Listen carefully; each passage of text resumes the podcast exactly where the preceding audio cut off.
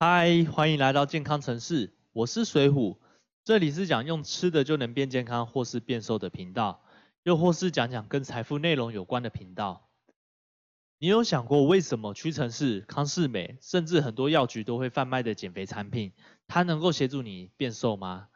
诶，在看到这个问题之前，先不管你是不是有用过，这东西到底有没有效？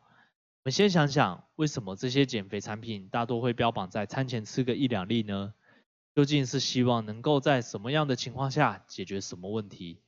又为什么我的标题会写解决百分之九十台湾美食引发的肥胖问题呢？对了，在开始之前，有一支十四分钟的影片，我会教会你如何透过生活上的一点小改变，让你开始变瘦变健康。现在可以去资讯栏里面的第一个链接，看看还有没有名额哦。我在这里就先不卖关子了。今天我要讲的这个特别物质呢，就叫做白肾豆。这个我就不特别提有哪些减肥产品有添加过这个神秘的豆子了。你可以上网看看，例如前一阵子某个演什么泡的那位艺人代言的减肥产品呢，里面就有添加过白肾豆这样的成分。我不是要帮这家打广告，只是前阵子走到哪广告就看到哪。相信应该没有要吃的人，多少都对他会有一点印象吧。那至于他要吃多少，怎么吃，我是不知道啦。因为毕竟我是完全没有用过的人。那为什么白生豆可以协助我们减重呢？原理很简单，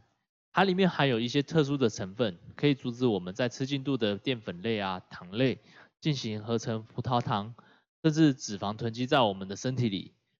那淀粉、糖类会转化成葡萄糖和脂肪的事情呢？这个可以上网查一下一些相关文件，现在网络上很方便啦，随时都找得到。那在台湾哪一个美食是不跟糖或是淀粉挂钩到的呢？珍珠奶茶、炸鸡排、蛋糕、卤肉饭、牛肉面、面包、汉堡、冰淇淋、豆羹汤、豆花、章鱼烧、水饺、甜甜圈，再加上平常吃的便当，也难怪在台湾得到糖尿病的几率其实也蛮高的，也比以前激增了好几个百分比。如果能把这些食物所带来的糖给阻断掉，自然而然就会减少你吸收过多而转化成的脂肪，再加上你本身每天的基础代谢，也都会排除掉这些肥胖因子。当然，这样的一个工具其实就跟前两集所提到的甲壳素是一样的，它就是一个辅助工具，就是为了减少吸收过多不必要的东西，减少囤积脂肪。而且白肾豆在没煮熟的情况下是有毒性在的，而煮熟后呢，它的效果也会被破坏掉。只有经由科技萃取过的白肾豆，才有办法做到阻断糖的功用在，所以才说现代科技下的产物，尽可能的正在解决我们美食横遍天下的情况。那这些减肥产品能瘦，但不见得让你瘦到一定的程度，更不太可能会像我一样一口气的让我用不到半年的时间瘦了三十五公斤一样，一定还是要搭配其他各种原理组合在一起。这样才有机会帮助到你，真的燃烧到你的脂肪，留下你的肌肉。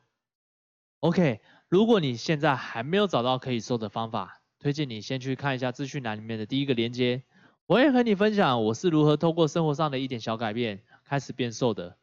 那这个频道是讲用吃的就能变健康或是变瘦的频道，又或是讲讲跟财富内容有关的频道。如果你想开始学瘦子的脑袋，又或是一些有钱人的脑袋。记得按赞、订阅、追踪、加分享，我们过几天见喽，拜拜。